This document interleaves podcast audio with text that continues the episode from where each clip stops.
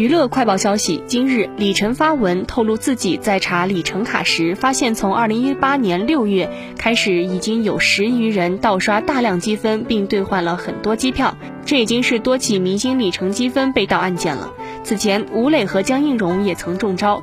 文中，李晨无奈表示：“真心想问这十来位享受免费行程的朋友们，您们的人名和身份证号都能查得到，你们不买机票，能不能买几张俺的电影票支持一下？”